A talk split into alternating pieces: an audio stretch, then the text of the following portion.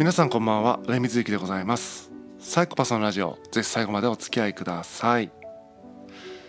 今日はマイルドサイコパス一問一答というお話をしたいと思っています。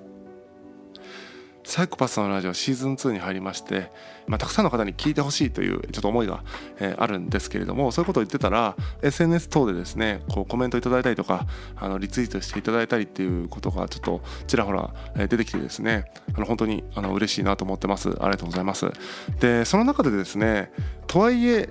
梅水勇気がサイコパスっていうのがいまいちよくわからないというようなコメントがいくつかいただいたのでなるほどと、えっと、結構素で喋ってるつもりなんだけれどもだいぶそのオブラートに包んでる部分もあったりするからなんか分かりづらい分かりづらいというか普通の人に見えたりもするんだとちょっと合理的な人ぐらいに見えたりするんだろうなというふうに思ったので今日はまあ直接的にですねそのサイコパスをテーマにサイコパスを解説するんではなくてそのサイコパスの解説をしている動画に対して自分はどのように認識しているかということを、え、コメントすることであサイコパスってそんな風にものが見えてるんだなというのがよりいつもよりね分かっていただけるような内容になれば面白いんじゃないかなと思っています。で今日はですね YouTube チャンネルフェルミ研究所ですね、登録者数200万人超のですね人気の YouTube チャンネルなんですけども、まあ、ていうのかなこうアニメと漫画の中間みたいな映像でですねこう声優さんがこう喋ってるような感じで世の中のいろんなことを解説してくれるっていうこう分かりやすい番組なんですけども結構ね若い方に人気なのかな。なんか僕大学生に紹介されてみた動画なんですけどその中にですね衝撃。サイコパスの可能性がある特徴10選っていう動画がありましたのでその動画を題材にですねその動画に10選なので10個ねトピックが出てくるんですけどもそのトピックを紹介しながらそれに対して僕がですねそれをどう思っているかっていうことを話していくっていうことでですねよりサイコパスの理解が深まれば面白いんじゃないかなと思ってます。でちょっとだけですね補足情報というか前情報になるんですけどもサイコパスっていうのは基本的に共感能力が低い情動的に共感する力が低い人のことを言います。なので目の前で人が悲しんでいても別に自分は悲しくならないし目の前で人がパニックになっていても自分はパニックにならないと。別にその感情が伝染しないよってことですね。一方でそのパニックになってるってことは認知できるんですね、えー、となぜこの人はパニックになってるのかってことはロジックで理解することができるしなぜこの人は悲しいのかってことはちゃんと頭で考えてね理解することができるということで気持ちはあの共感できてないんだけども相手の状況を察するというか理解することはできるよっていうそこら辺のですね認知的共感と情動的共感の違いをですね理解していただきたいと。認知的共感はできるし情動的共感はできない。できないというか苦手だよってことです。まあ僕はできないに近いですね僕の場合は。はい。でその前提の上でさらに衝動性とか暴力性が強いタイプとそうでもないタイプとというのがいて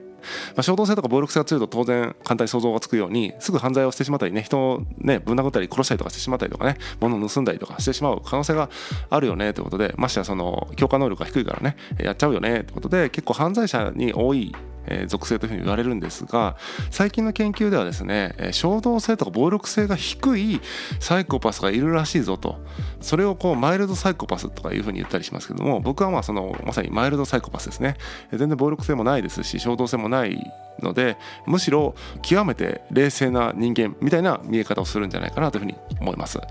というような上で、えー、マイルドサイコパスが衝撃サイコパスの可能性10選という動画に対してどんな風に思うかっていうところですね。をお話ししていきたいなと思います。はい、1番。外面がいい。社交的で人と話すことが多く人付き合いがうまい傾向にあります。ということでサイコパスはですね、まあ、社交的なんだということを言ってますけれども、まあ、これはですねあの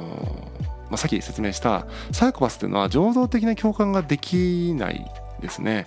けれども認知的に共感ができるので人と付き合いをする時には認知的に共感をしながらその場でこうコミュニケーションしていくわけです。ともすればですね最適な振る舞いをしがちですよね。自分の中で頭で考えた振る舞いをしてますから別にマイナスな要素を出す必要はないと。ちょっとそれだけだと分かりづらいと思うんで一般的に情動的に共感ができる人がどういうコミュニケーションをしてるかっていうとえ？とかって言ってあのリアクションとかで普通に嫌な顔とかしてるんですよね。とか嫌な声のトーンとか。でサイコパスの場合はその場に適応しようと思ってその場にいるっていう目的意識を持ってその場にいたりするのでましてやその情動的に共感しないので相手がなんか変な感じになっててもあの例えばイライラしてても自分までイライラするとかいうことはないのでこうイライラが伝染するとかもなければ売り言葉に買い言葉とかもないんですよね。なので、えっと、マイナスなリアクションとかマイナスなことをわざわざ出さない表に。一方で情動的なコミュニケーションしてる人たちっていうのは共感もできる。プラスのところでね一緒に涙を流したり喜んだりできる反面イライラしたりとか嫌だなみたいなのがダダ漏れだったりすると。で相対的に見てですねそういうマイナス負がねダダ漏れの人と負が出てない人っていうふうに見た時に負が出てない人の方が外面がよく見えるんじゃないかなっていうのが僕の思うところです。実際僕も外面がいいとかいうふうにですね親から言われてきましたけどもそれはいちいちですねえとかいうようなことを言わないというね言う必要はないので言わないということですね。はい、えー、そんな感じです。2番。上から目線。サイコパスは他人は自分よりも劣っているモブキャラまたは NPC のような存在だと感じています。というふうに動画の中では解説されてるんですけれども、まあ、確かにそんなふうに思っている人もいるかもしれませんが僕の認識はもうちょっと違います。そもそもですねサイコパスっていうのは扁桃体っていうですねこの情動を司る、えー、器官脳の器官ですね、えー、特にその不安とか恐怖とかっていう感情がこう爆発する器官ですよ、えー、そのそこの働きが弱いっていうことで恐怖を感じにくいとか不安を感じにくいっていうふうに言われてるんですね。でこの扁桃体っていうのは脳の中でも古い脳ですね。爬虫類の時代から持っているような脳っていうことで、えー、別名爬虫類の脳とかって言われていたりも今もするのか分かんないけども、えー、昔ね理科の理科だったかな。専門学校だったかな分かんないけども爬虫類の脳って言われたりしますみたいなことを言われるんですけどもで扁桃体が働いてるってことは僕からすると爬虫類の脳が優位になってるってことなので何ていうのかな実際その感情が爆発してるのを目の前にした時に僕が思うことは僕にその感情が伝播しないので冷静にそれを見ますよね。冷静にそれを見た時にあら動物みたいになってるなっていうふうに見えるんですよ。なんかいわゆる前頭葉とかねあの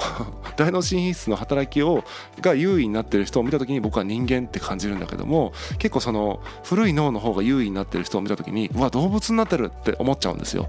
今のを聞いてうわ上からやなこいつ結局みたいな風に感じた方も多いと思うんですが実はですね上からでも何でもなくてじゃあ動物は僕より下なのかっていうと下じゃないじゃないですか猫っていうのは僕より下な存在方下じゃないし、え、猿って僕よりも劣ってるのかっていうと僕よりもジャンプできるし僕よりも足が速いしとかいろいろいいことあると思うんですよね。なので別に僕は上とか下とかで動物って言ってるわけではなくて本当に動物っぽいから動物って言ってるだけ。っていうか動物って言わないですね。それはさっきの外面がいいじゃないですけども内心うわ動物だなというふうに認知していると。で内心その動物だなっていうふうに認知していることが何ていうのかな動物だなっていうふうな発言はしないにしても例えばもっと冷静になりましょうとか、えー、なんとかとかっていうその態度がこいつ上からだなみたいな風に見えるんだろうなと思いますもっと言うと人っていうのは自分ととても、まあ、明らかに異なる意見っていうのを理路整然と言われると上から言ってくるなって思ったりしやすいと思うんですよね。単純にそれは要は自分がそれと違うっていうだけなので違うことを恐れていることを違うことに対して不快だなと思っているものを上からと勘違いしているだけだと思いますので別に上からではないということをですね一応ご理解いただけるといいかなというふうに思いますね。まあもちろん上からのサイコパスもいるんでしょうねたくさんね。えー、上からのサイコパスもいる違うな経営者とか結構ね社会的地位が高い人もいると思うんですよねサイコパスにはいると思うというかいるらしいんですよね多いらしいんですよね。なので人を使う側みたいな立場になりがちなのでどうしてもそのそれを勘違いしてですね、え勘違いというのはそのサイコパス側がですね勘違いして、え人を使うような下に見るような、えモブキャラのように扱うっていうサイコパスも中にはいるのかもしれません私の場合はですねそんなことはなくて犬とか猫に見えることはあるけれどもとか猿に見えることはあるけれどもそれは別にバカにしてるわけじゃなくてあ本当に猿っぽいなとか猫っぽいな動物っぽいなっていう風に純粋に思ってるだけで上とか下とかは思ってませんよってことです。まあ、ただ上から目線に見えるという事実はですね見る側が決めることなので、まあ、上から目線だよねって言われてしまえばそれまでだと思います。3番息をするように嘘をつく。サイコパスは特に理由もなく息をするように嘘をつきます。というふうに、えー、説明されてますけども、えそんなはずがないですよね。特に理由もなく息をするように嘘をつく合理性がないのでそんな非合理なことはやりませんと。理由はあります。例えばよく女性の話は聞いてるとなんか全然わからないのにわかるとか全然可愛いと思ってないけど可愛いとかって言ってコミュニティからね弾かれないように嘘ついてますって人結構いるって聞くんですよね女性から話を。それのもうちょっと深刻なバージョンっていう感じですかね。私の場合はコミュニティから弾かれるとかいうレベルじゃなくて社会から丸ごと弾じかれてしまいかねないので結構死活問題なのでですね社会に擬態するために分かる可愛いってことを言ってるという状態。そういう意味でですね一気をするように嘘をついてるんですけれどもそれはですね特に理由もなくどころか生きるために嘘をついているという擬態するために嘘をついているという感じですね。はいなので息をするように嘘をついているというのは本当なんだけどもそれは人を騙すとか自分が得してやろうとかまあでも確かに擬態するってことは自分が得してやろうってことなんだけど人を貶めてやろうってことではなくて自分が生きるために嘘をついて擬態してるんだってことですね。はい。4番。現実的で長期的な目標がない。大抵の人は大きな人生の目標があり長い時間をかけて夢を追いかけますがみたいな、えー、そういう説明があったんですけどもサイコパスはそんなことないですよみたいな。で実際これはそうかなと思いますね。僕はですね長期的な目標ないですね。そして現実的な目標もないです。毎日ルーティンで生きていきたいみたいなことをですね、まあ、シーズン1のどこかで話した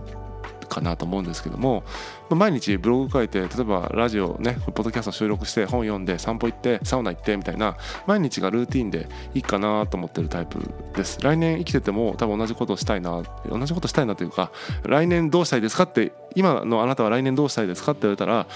今日と同じように過ごしたいですって思うので、まあ、別になんか今足りてないとか達成したい何かがあるから今逆算すると足りてない自分がいるとかいうふうに言うような認識がないですね。長期的な目標はないし、うん、現実的な目標はないですね。でただちょっと気になったのは大抵の人は大きな人生の目標があり長い時間をかけて夢を追いかけますがっていうその大前提が果たしてそうなのかっていうふうに思いますね。人生の大きな目標があるのかな？そして長い時間かけて追いかけてるのかな？っていうふうに思いますけどね。ちょっと疑問に思いますね。はい。でその後ですね普通の人が思い描く現実的な目標をサイコパスはくだらないと思っているのですって断言してますけども普通の人っていうのがまず何なのかよくわからないし、まあ、それはサイコパスじゃない人が思い描くっていう意味なのかもしれない。で現実的な目標これ現実的な目標では何かもちょっと僕には分からないんですが例えばですねくだらないなと思ってる目標があるとすれば例題としてはほとんど感情で判断した、えー、35年ローン夢のマイホームみたいなのはくだらないと思ってますね。